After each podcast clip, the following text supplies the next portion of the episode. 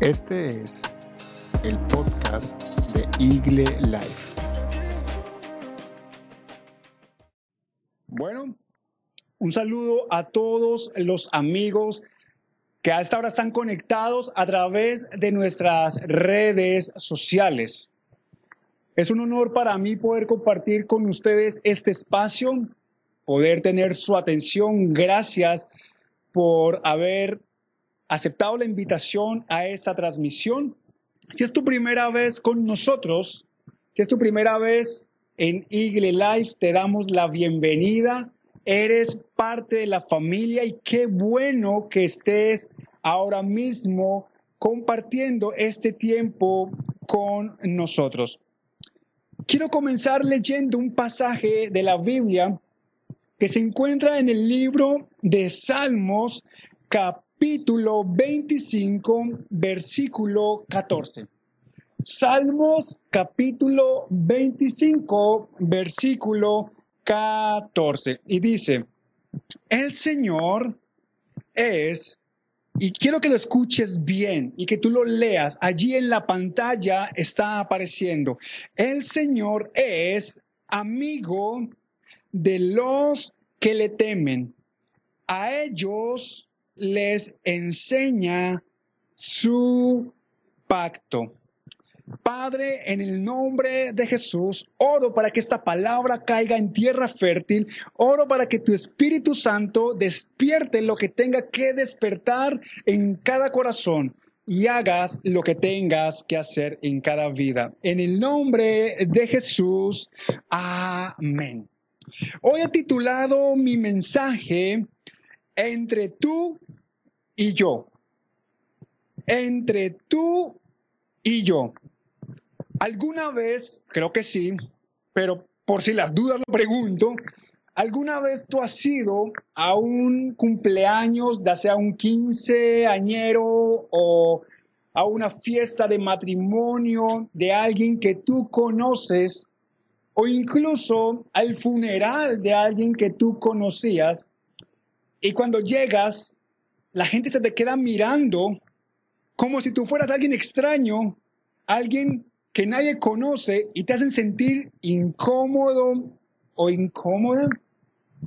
Pues bien, a mí me pasó algo muy curioso y muy triste al mismo tiempo. A mí siempre me pasa de todo. Y por eso me encanta poner lo que me pasa a mí, porque no tengo necesidad de buscar tantas ilustraciones en internet o con mis amigos o en libros, porque ya de por sí mi vida está rodeada de bastante ilustración. Hace unos años eh, fue una noticia muy triste saber que uno de mis compañeros de universidad con los que yo estudié mi carrera de abogado había sido asesinado. Él era policía y aunque todavía no había culminado la carrera, él todavía seguía ejerciendo su labor de fuerza pública. Durante un operativo en uno de los barrios aquí en Barranquilla, él fue asesinado. Y cuando yo me enteré de esa situación, de esa noticia, fue muy triste para mí porque si bien no éramos los mejores amigos, éramos muy buenos compañeros y éramos grupos, éramos parte de un grupo muy allegado en la universidad con el cual compartíamos muchas cosas dentro y fuera de clase. Cuando yo recibo la noticia de que esta persona había sido eh, muerta, yo pregunto en dónde iba a ser sus exequias, dónde iba a ser el servicio fúnebre para poder estar allí, porque era lo, menos que podía hacer. Aquí en la ciudad de Barranquilla hay múltiples eh, empresas, hay múltiples lugares en donde realizan funerales. Yo algunos pues no los conocía, otros no los conozco. Y cuando pregunté por la dirección en donde iban a tener el cuerpo de mi amigo, yo llegué al lugar en donde yo creía que era el lugar. Ya más o menos te estás imaginando lo que me pasó. Y sí, yo llego, parqueo mi carro y veo un montón de gente en una sala de velación. No te desconectes porque esto es triste, pero muy gracioso al mismo tiempo y es una mezcla entre agridulce. Y yo veo un montón de gente ahí en la entrada de la sala de velación. Y lo primero que yo miro es, bueno, buscar caras conocidas. Quiero mirar si hay compañeros o compañeras con las cuales, bueno, yo por lo menos poder entablar una conversación mientras pasa el tiempo, porque ¿qué más va a hacer uno en un funeral? ¿Qué más va a hacer uno si no estar ahí sentado, compartiendo con la gente que está allí? Entonces yo me acuerdo que yo vi un montón de gente que yo no conocía. Sin embargo, yo pensé, ok, está bien, de pronto es, son familiares, son compañeros de otros semestres o son policías, porque él era policía. Y cuando yo entro, yo comienzo a darle el pésame a un montón de gente. Yo comienzo a decirle, hombre, qué pena. Bueno, que el Señor sea tu fortaleza. Y, y saqué toda mi parla cristiana y comencé, mejor dicho, a dar un mensaje ahí. Yo ya casi predicaba y no sé qué. Y yo me acuerdo que cuando salió una señora de una edad avanzada llorando, yo dije, wow, seguro es la mamá. Y le dije, que Dios sea tu fortaleza. Y resulta que estaban ya saliendo con el féretro porque ya iba a hacer las exequias. Y yo dije, wow, o sea, llegué a tiempo. Pero cuando miro el nombre que estaba en la cintilla de color morado, observo que el nombre no era el nombre de mi amigo, era el nombre de una mujer. Y yo dije, oh no, trágame tierra. Yo con la misma que entré salí. Yo eh, bajé la cabeza y yo dije, bueno, adiós, adiosito que por aquí es derecho. Y yo me sentí, y la gente me miraba, obviamente me miraba como un extraño. Después resulta que la otra sala donde estaba el cuerpo de mi amigo era unos metros más hacia adelante, era una cuadra más hacia adelante. Pero esto me sirvió para primero verificar antes de entrar y aprender de que hay momentos en donde uno se puede sentir como un extraño. Y del mismo modo, también hace unos días ocurrió una noticia que impactó el mundo y fue la muerte del duque de Edimburgo. Era el esposo de la reina Isabel II del Reino Unido. Un hombre conocido por su carisma y por su gracia para con las personas. Sin embargo, ya bien sea producto de la pandemia o bien sea por las restricciones de la monarquía, el, servicio funeral fue muy limitado, fue muy restringido, aun cuando miles de simpatizantes, aun cuando miles de personas estaban afuera rindiéndole honores a alguien que tal vez no los conocía a ellos, pero ellos sí lo conocían a él. Entonces, cuando yo leo el pasaje del libro de Salmos, el libro de Salmos nos está hablando el salmista David de que Dios, el Señor, es amigo. El libro de Salmos tiene en total 150 libros, 150 capítulos, perdón, divididos en cinco libros. Es decir, el libro de Salmos es una compilación de cinco libros. Estos 150 capítulos están repartidos en cinco libros. Y lo, curioso y lo hermoso es que algunos expertos han relacionado estos cinco libros de los Salmos con los primeros cinco libros del Antiguo Testamento. Entonces, el libro uno lo relacionan con el Génesis, el libro dos con eh, Éxodo, el libro tres con Levíticos, el libro cuatro con Números y el libro cinco con Deuteronomios. Y este capítulo 25 que leí hace parte del primer libro relacionado con el Génesis, relacionado con un enfoque hacia el ser humano. Y es que David allí en ese capítulo estaba pidiéndole a Dios que le diera dirección, que le diera protección y que le diera perdón. Y esas tres cosas son elementos fundamentales para una relación humana. Esas tres cosas son elementos fundamentales para todo ser humano poder vivir en el mundo actual. Necesitamos dirección para poder tomar las mejores y más sabias decisiones, no solo que afecten mi vida, sino que también tengan repercusiones positivas a mis eh, o a mi alrededor. Porque todo lo que decidamos va a tener una consecuencia. Todo lo que decidas va a tener unos efectos, ya sea positivos o negativos. Pero también estaba pidiendo por protección, porque él sabía, David, que los enemigos siempre buscarán afectarlo, siempre buscarán avergonzarlo. Y aunque tal vez tú digas, y yo también lo digo, yo no tengo enemigos o así alguien que quiera hacerme daño, pero no necesitamos tener enemigos físicos, enemigos con el nombre de una persona o enemigos con el alias de una persona. Nosotros, todos los seres humanos, luchamos con enemigos que están dentro de nosotros mismos. Esas tentaciones esas presiones sociales, esas presiones de los amigos que quieren que hagamos lo que es indebido o esa tentación a hacer lo incorrecto, son esos enemigos que están luchando dentro de nosotros y que buscan la manera de que caigamos en pecado y seamos avergonzados. ¿Alguna vez tú te has sentido que aunque tienes muchos amigos, y le hablo especialmente a los jóvenes, porque los adultos no se preocupan tanto por eso, pero ¿alguna te has sentido que tienes muchos seguidores en Instagram? En Facebook no tanto, porque no es tan común ahora en día los jóvenes el Facebook, pero ¿nunca te has sentido que tienes miles de seguidores en Instagram y te sientes solo? ¿Que no cuentas con nadie? ¿Alguna vez a lo mejor has tenido amigos que han desafiado te han animado a hacer lo incorrecto? Estás en un periodo de tu vida biológica en donde a lo mejor tienes pensado casarte, tener hijos, una estabilidad financiera, una estabilidad emocional, tener una estabilidad familiar, laboral.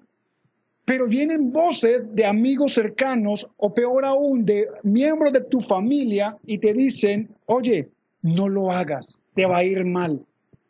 Si eso te ha pasado, tal vez te, ha pasado o te esté pasando que tienes o has tenido una relación amorosa y que tú desconfías de que tu pareja no está siendo completamente honesto u honesta contigo.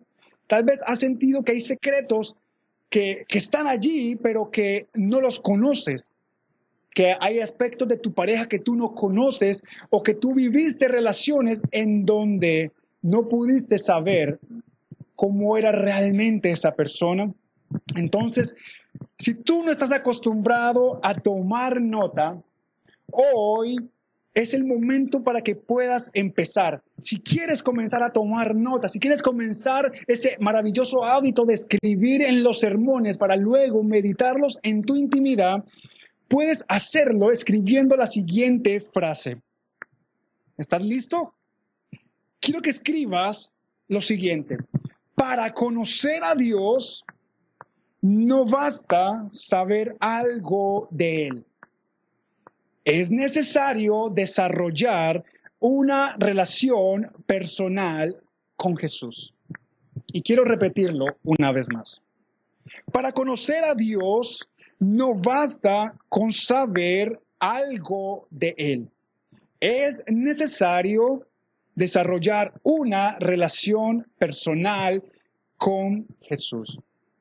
Cuando yo les mencionaba el ejemplo del duque de Edimburgo, es porque muchas personas no lo conocían, lo amaban, lo veneraban, pero él no los conocía, no podían entrar al castillo y decirle, hola rey, hola duque, no podían decir, venga, te invito a un almuerzo, no, o ven, tómate una selfie conmigo, o menos decirlo, llamarlo a medianoche, amigo, estoy deprimido, necesito un consejo tuyo. No podía, no podía.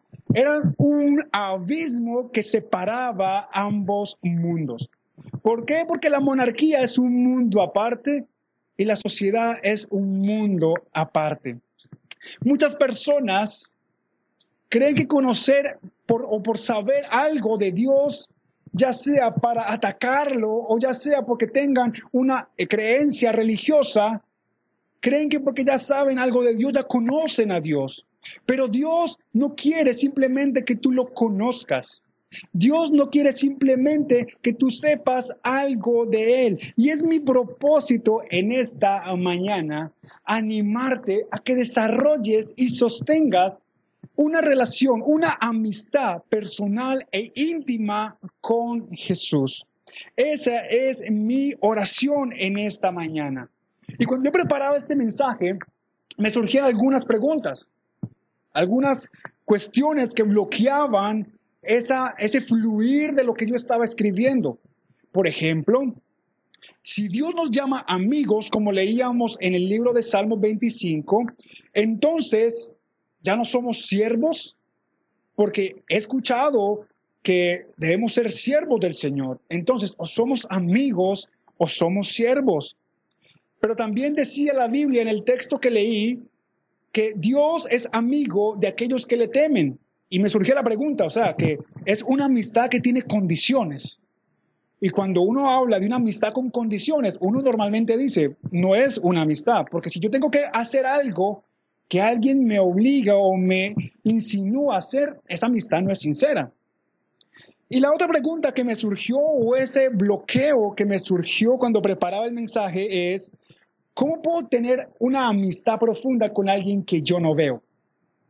Y tal vez tú tengas muchas más preguntas y sería genial que nos las hicieras saber a través del formulario en nuestro sitio web www.iglelife.org y allí dejarnos tus dudas, tus preguntas. Tal vez estás luchando con algunas cuestiones de la fe o tal vez no entiendes algunas cosas. Estamos allí para ayudarte. Y tener preguntas es válido, tener dudas es válido, porque el que tiene dudas busca respuestas. Pero en mi opinión, en respuesta a estos tres cuestionamientos, como primero, cuando dice la Biblia que Dios nos llama amigos, entonces no somos siervos, en mi opinión, y conforme lo que yo he leído y estudiado en la palabra de Dios, aquellos que creemos en Jesús, aquellos que tenemos la fe en el Hijo de Dios, somos convertidos en hijos de Dios. Pero dentro de esos hijos hay algunos que se quedan en la etapa de siervos, pero Dios quiere que tengamos algo más profundo y seamos amigos. Así como hay hijos que ven a sus padres como una figura autoritaria, que les da miedo hablarles, que les da miedo preguntarles, que les da miedo cuestionarlos porque los ven como una figura autoritaria allá inalcanzable. Y aunque los aman y saben que sus padres los aman, no se sienten con la confianza de contarles cosas que saben que están mal en sus vidas. Pero Dios quiere que nosotros, sus hijos, aquellos que hemos aceptado a Jesús en nuestra vida, podamos desarrollar una amistad profunda con Dios, porque cuando hay una amistad profunda con Dios, entonces tú y yo podemos conocer lo que Dios tiene para nosotros. Dice la Biblia que Él comparte su voluntad, Él comparte sus planes con sus amigos. En cuanto a la amistad con Dios es condicional, considero yo, conforme lo que he estudiado en la palabra y lo que he podido vivir a lo largo de mi vida en este caminar en fe, es que cuando tú estás en un grupo de amigos, y te pongo un ejemplo, una tribu urbana, eh, en mi época, eh, estamos hablando de algunos 10, 20 años, existían los punk, existían los grunge, existían los skaters, existían los metaleros, existían los, los, los, reggae, los raperos, los hip hop, y todos eran marcados o todos eran identificados por aspectos similares. Tú no ibas a ver un punk con unas rastas, tampoco ibas a ver a un hip hop con una cresta, no ibas a ver a un skaters haciendo algo de reggae. Entonces eran grupos que se identificaban por cosas similares, compartían gustos, compartían aspectos que a todos les gustaban y todos eran amigos. Y yo experimenté allá en Medellín hacía muchos años, había una feria que se hacía el primer sábado de cada mes en el Parque Simón Bolívar, en el Parque Bolívar, allá en la ciudad de Medellín, y era una jornada llamada San Alejo. Allá nos juntábamos todas las tribus urbanas, todos los jóvenes, a hacer muchas cosas. No se lo voy a contar, no les interesa. Y cada uno estábamos sectorizados. Y tú podías identificar qué grupo era cada uno. Tú no ibas a ver una mezcla. Cuando había mezcla era porque estábamos peleando el uno contra otro. Pero cuando hablo de Dios, de, que si la amistad de Dios es condicional, habla de que cuando estamos con Dios, abrazamos la visión de Dios. Cuando estamos con Dios, abrazamos el propósito, el deseo de Dios. Es decir, Dios comparte su plan con aquellos que tienen un interés, una afinidad con Él. Porque de lo contrario, ¿de qué sirve perder tiempo? ¿De qué sirve perder palabras? ¿De qué sirve perder una atención puesta en alguien que sabe que no va a beneficiar, no va a aprovechar lo que se le está dando. Y respecto a la amistad con alguien que no vemos, la cuestión es que la fe vive en nosotros no por lo que tocamos, no por lo que vemos. Nosotros vivimos o tenemos una amistad con Jesús es por fe, aunque no lo veamos con nuestros ojos o lo percibamos con nuestros sentidos así como el aire que no lo podemos ver, pero sabemos que es real. Así es el Espíritu de Dios, así es la amistad con el Señor. Y es por eso que quiero compartir contigo tres maneras de desarrollar y mantener una amistad íntima con Dios. Tres maneras en que puedas desarrollar y mantener una amistad íntima con Dios. Y como punto número uno es renovando mi mente. Para yo poder tener una amistad con Jesús, necesito renovar mi mente.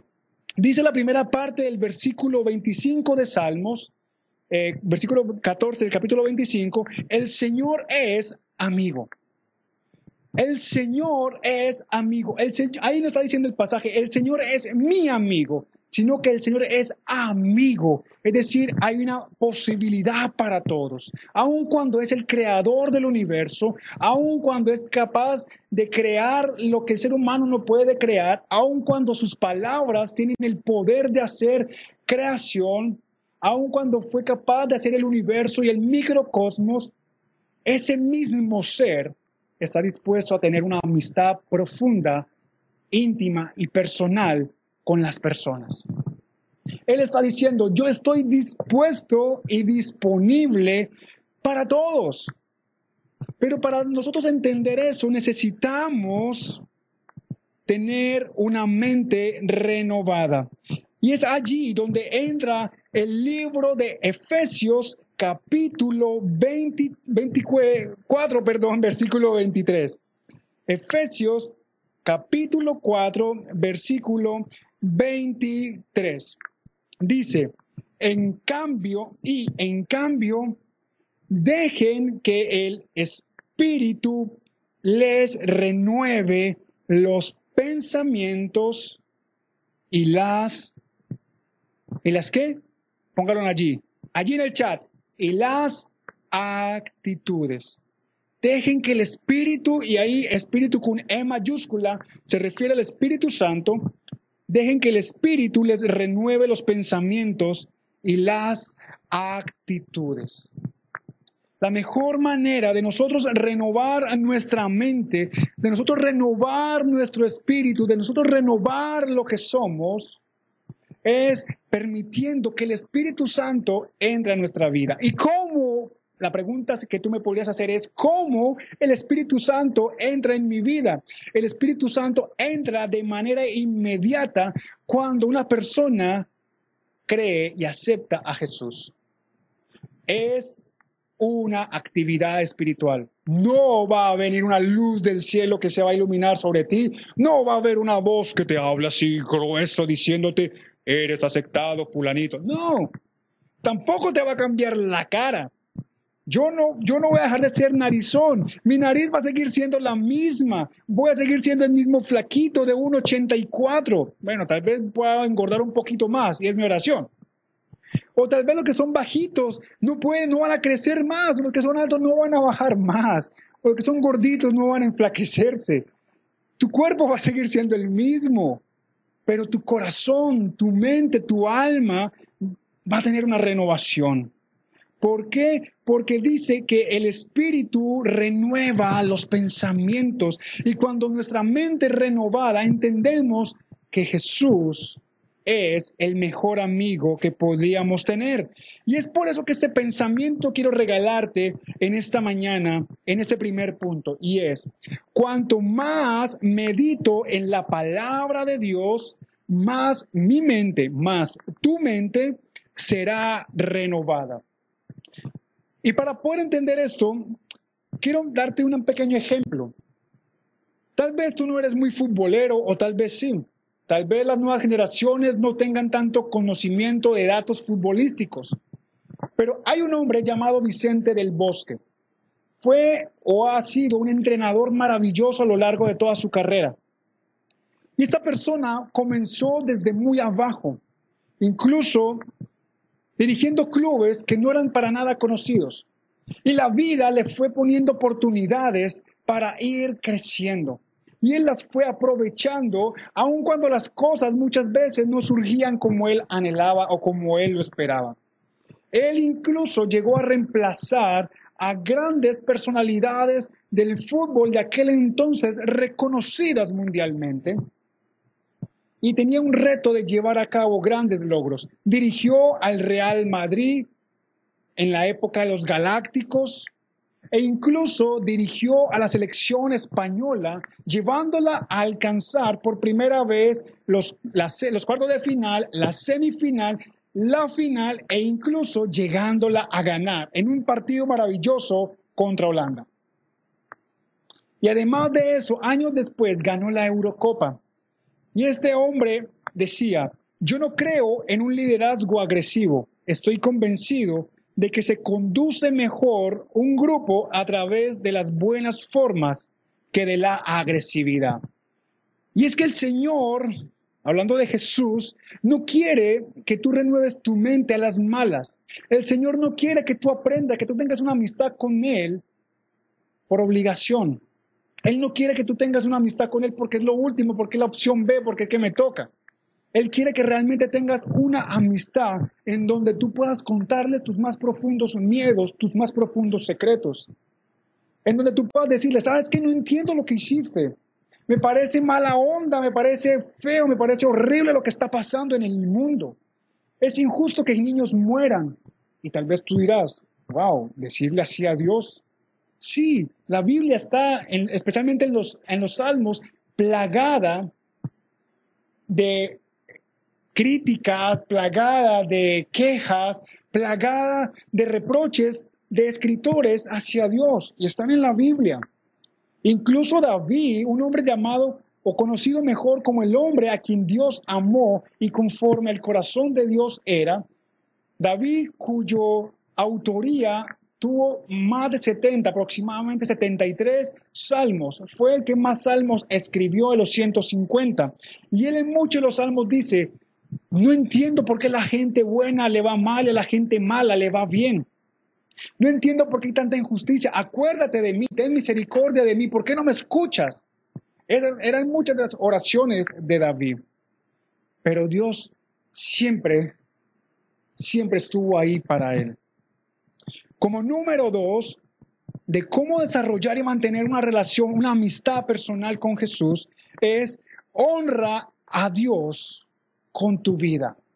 Honra a Dios con tu vida. Dice el pasaje que leíamos de Salmos que el Señor es amigo de los que le temen. Y cuando hablamos de temor, no habla de miedo, no habla de pánico, no habla de correr cuando el Señor aparece. Y eso fue lo que le pasó a Adán y Eva. Ellos pecaron, ellos desobedecieron a Dios y cuando sintieron los pasos de Dios, se fueron y se escondieron. En mi caso, cuando yo estaba pequeño y hacía algo malo y sentía que mi papá o mi mamá venían por ahí, yo sabía lo que me venía encima y salía corriendo. Yo me acuerdo hace muchos años, yo tenía tal vez siete años, ocho años, poco menos, un poco más. Mi mamá estaba joven en aquel entonces y mi mamá me correteó por toda la cuadra con la chancleta para pegarme.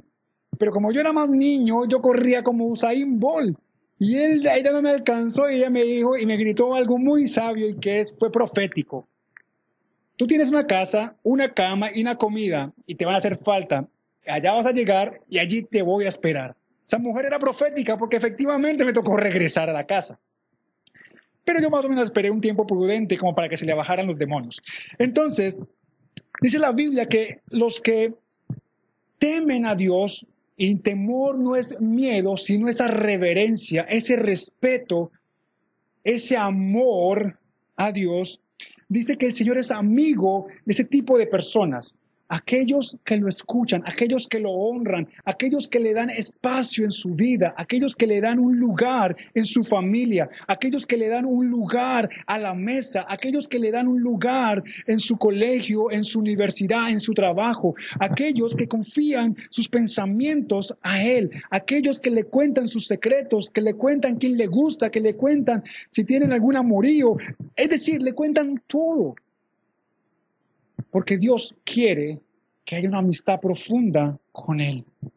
Dice el libro de Primera de Samuel, capítulo 2, Primera de Samuel, capítulo 2, versículo 30.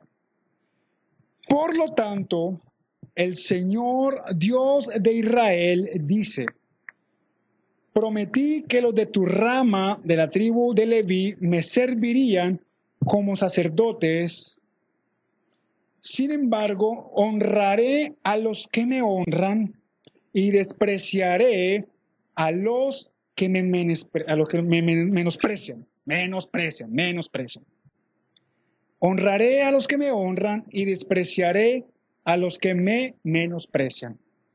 El Señor está diciéndote, ¿sabes?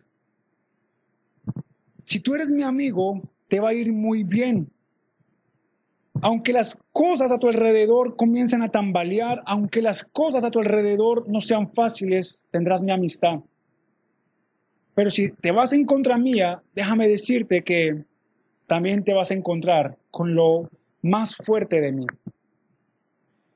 Cuando tú y yo honramos a Dios con nuestra vida, cuando lo honramos con nuestro tiempo, cuando lo honramos poniendo a disposición de los demás nuestros talentos, cuando lo honramos poniendo al servicio de los demás lo que tenemos y nuestras capacidades para ayudar a crecer y a que las demás personas sean mejor persona, entonces Dios te va a honrar. Si tú le das un lugar preferencial a Dios, Dios te va a honrar. Pero si tú por el contrario lo que haces es ignorar a Dios, rechazar a Dios, avergonzarte de Dios, entonces Dios avergonzará de ti. Dios dirá, entonces, ok, si yo no le intereso, no tengo por qué tener tiempo y ganas de interesarme por alguien que me rechaza. Entonces, el pensamiento que quiero regalarte para este punto es, nada es más gratificante que disfrutar una amistad por lo que somos en lugar de por lo que gano. Las mejores amistades se basan no en cuánto me beneficio yo, no en cuánto obtengo yo del otro, sino en cómo yo y la otra persona crecemos juntos. Por eso las amistades se relacionan también entre los padres e hijos padres e hijos, también es bueno que tengan una buena amistad. Entre esposos y esposas, entre vecinos, entre compañeros de colegio, universidad, de trabajo.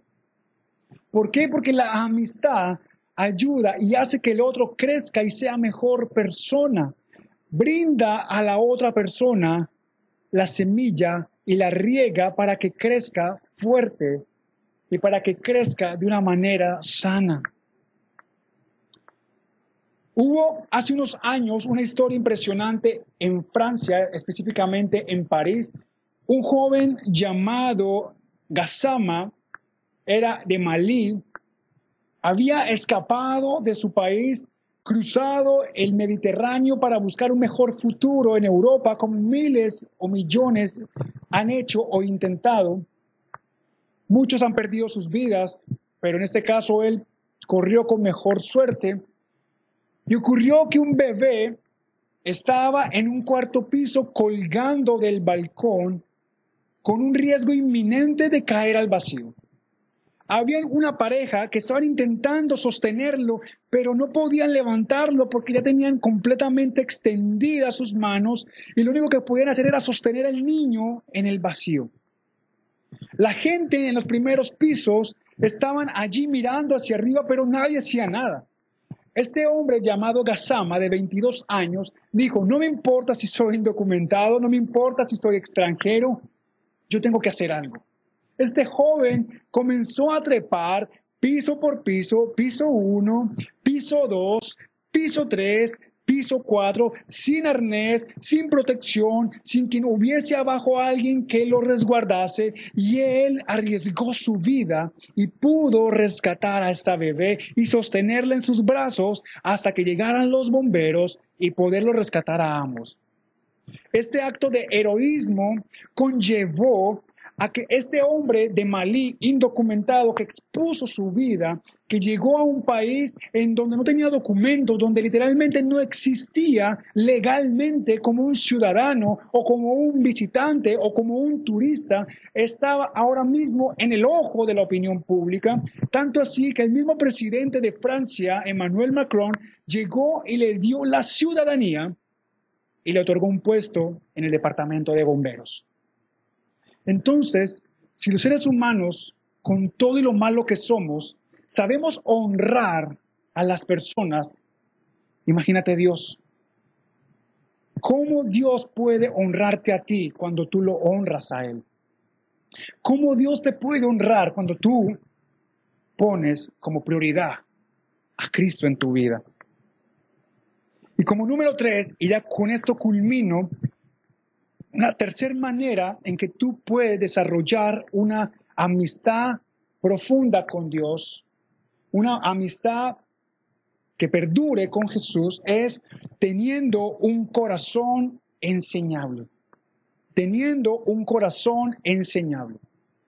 Dice el texto de Salmos que literalmente el Señor es amigo de los que le temen, a ellos les enseñará su pacto a ellos les enseñará su pacto. Dios le dio un pacto a Abraham de que lo iba a bendecir a él y a su hijo. A él y a su hijo. Y sin lugar a dudas, ahí no se refería a su descendencia como tal, sino a Jesús. Y cuando tú y yo estamos conectados a Jesús, cuando tú y yo tenemos una amistad profunda con Jesús, dice el libro de Gálatas, tú y yo somos uno en Jesús. Entonces, la promesa que Dios le hizo a Abraham y a su hijo también nos hace partícipes a nosotros. Pero eso se logra cuando hay una amistad profunda con el Señor. Y el Señor entonces nos muestra ese pacto, nos abre la tienda, nos abre ese panorama completo y nos muestra todo aquello que tenemos acceso. Se cuenta que un hombre cristiano murió, llegó al cielo y cuando se abrieron las puertas del cielo, vio grandes almacenes, vio grandes superficies hermosas. Imagínate el mejor mall de tu ciudad, el mejor centro comercial de tu país, aún mucho mejor. Y vio almacenes impresionantemente hermosos. Y cuando fue a ver, él entró a uno de esos centros comerciales y fue a ver y encontró un montón de productos espectaculares, ropa, con una cantidad de cosas que él dice, wow, nunca había visto esto en mi vida. Y cuando él tomó uno de esos artículos, en su etiqueta decía, bendiciones sin reclamar. Wow. Bendiciones sin reclamar. Dios quiere mostrarte su pacto, Dios quiere hacerte partícipe de sus bendiciones, de sus promesas, pero Dios no va a compartir sus bendiciones con un desconocido. Dios no va a abrir las puertas de su casa a alguien, en quien no confía.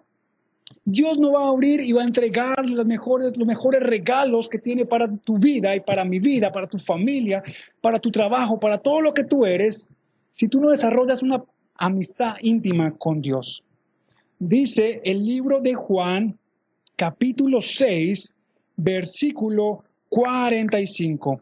Juan capítulo 6, versículo 45. Como dicen las escrituras, a todos les enseñará Dios. A todos les enseñará Dios. Al, dice algunos, no. Dice, al que tengan el nombre de tal iglesia, no. Tampoco está diciendo aquellos que se vayan de rodillas hasta tal parte, tampoco. Dice la Biblia a todos aquellos, dice, todos los que escuchan al Padre y aprenden de Él, vienen a mí. Entonces, un corazón enseñable es un corazón que abre su mente, abre sus oídos y escucha lo que el Espíritu Santo tiene para decir. Escucha lo que Dios tiene para hablar. Y no viene con prejuicios, viene con un corazón humilde porque necesita y sabe que la palabra de Dios es necesaria y es importante. Quiero que apuntes esta frase. Una amistad íntima con Jesús permite conocer los secretos para una vida maravillosa. ¿Quieres tener una vida transformada? ¿Quieres tener una vida completamente nueva, ser una nueva persona? Entonces, comienza o mantente en esa amistad con el Señor. Y no me quiero ir sin antes darte un último ejemplo de lo que estoy hablando. Tal vez el nombre de Albert Einstein es muy conocido para todos, cuya fórmula E es igual a mc al cuadrado, que muy poco la identifican. Yo ahora mismo se me, se me, fue qué es lo que significa E es igual a mc al cuadrado. Si usted sabe, escríbamelo ahí en el chat porque yo la verdad no me acuerdo. Sé cómo es la fórmula, pero no sé lo que significa. Pero Albert Einstein, muchas personas desconocían que si bien era un genio, él no fue admitido en la universidad. Que si bien era un genio, él era una persona lenta para aprender. Tremenda cosa contraria. Aun cuando era un genio, tenía problemas de lenguaje y le rehusaba aprender de memoria. Sin embargo, él tenía un hábito maravilloso y era leer continuamente y además de eso le gustaba la música, en especial el violín y aprendió a tocarlo. Y sabes, la música es una de las mejores maneras en que tú puedas desarrollar tu mente también. Un corazón enseñable. Un corazón enseñable. Tres maneras, tal vez hay más, pero por cuestión de tiempo, que ya me pasé un poco, no puedo profundizar más. Pero son tres maneras que yo quiero regalarte en este momento para que tú comiences o mantengas una relación con Dios. Dios está interesado en ti. Dios está interesado en que comiences una amistad profunda con Él. Él quiere comenzar amistades con las personas y Él dio el primer paso enviando a su Hijo a morir por la humanidad. Él tuvo la iniciativa de acercar a la humanidad cuando somos malos, pecadores, cometemos errores, aún así envió a su Hijo a morir por la humanidad pecadora. Ese primer paso lo dio. ¿Por qué? Porque Él está dispuesto a dar a conocer su voluntad a aquellos que acepten su invitación. Ese eres tú. Yo te invito a que comiences el día de hoy. Comienza leyendo la palabra de Dios. Comienza a conectarte a Igle Live todos los miércoles en el break o el domingo en la transmisión. O si no te gusta Igle Live, pues conéctate en otra iglesia, pero conéctate. Haz parte de una iglesia local. No pierdas la oportunidad de crecer junto a otros, de aprender junto a otros, de tú dar de lo que tú tienes para que otros crezcan. Comienza teniendo un corazón humilde, honrando a Dios con lo que tú haces, teniendo una mentalidad y un corazón humilde para aprender y reconocer que no todos nos la sabemos. No tenemos las respuestas a todas las preguntas, pero con lo poquito que podamos saber, podemos hacer de este mundo un lugar mejor, nuestra vida, nuestra familia un lugar mejor. Conectarte con nosotros a través de nuestras redes sociales. Búscanos como arroba en Facebook e Instagram y en iglelife.org.